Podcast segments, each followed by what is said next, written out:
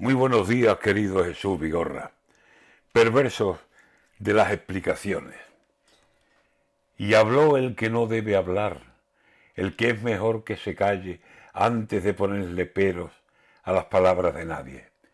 El que las mata callando y no dice lo que sabe, se guarda la información y la boquita no abre, dice que ahora don Juan Carlos, tras de la carta de un padre a su hijo, debería sus explicaciones darles a todos los españoles, que las debe, dice Sánchez. Ay, no me hagas hablar, Pedro mío de mis carnes, que don Juan Carlos nos debe explicación de qué clase. Pero en fin, demos por bueno que el rey tenga que explicarse por actuaciones suyas que no son muy presentables.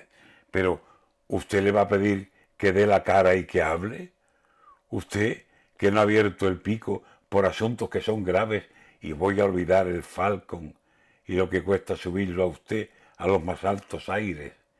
Usted, que dijo de Iglesias lo que de sobra lo sabe, que no dormiría tranquilo si conseguía instalarse en el podio del gobierno, y tras tragar lo intragable se dio un abrazo con él como si fueran compadres.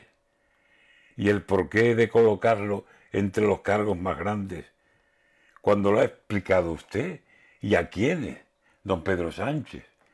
¿Y acaso ha explicado usted, ay, memoria de la sangre, por qué se cuelga a unos socios, amigos de criminales, que mataron mucha España de la forma más cobarde? Que bien hubiese quedado si se calla, Pedro Sánchez, que tiene usted que callar lo que no está en los altares, con el rey se va a meter usted, que no explica a nadie lo que tendría que explicar y por razones más grandes.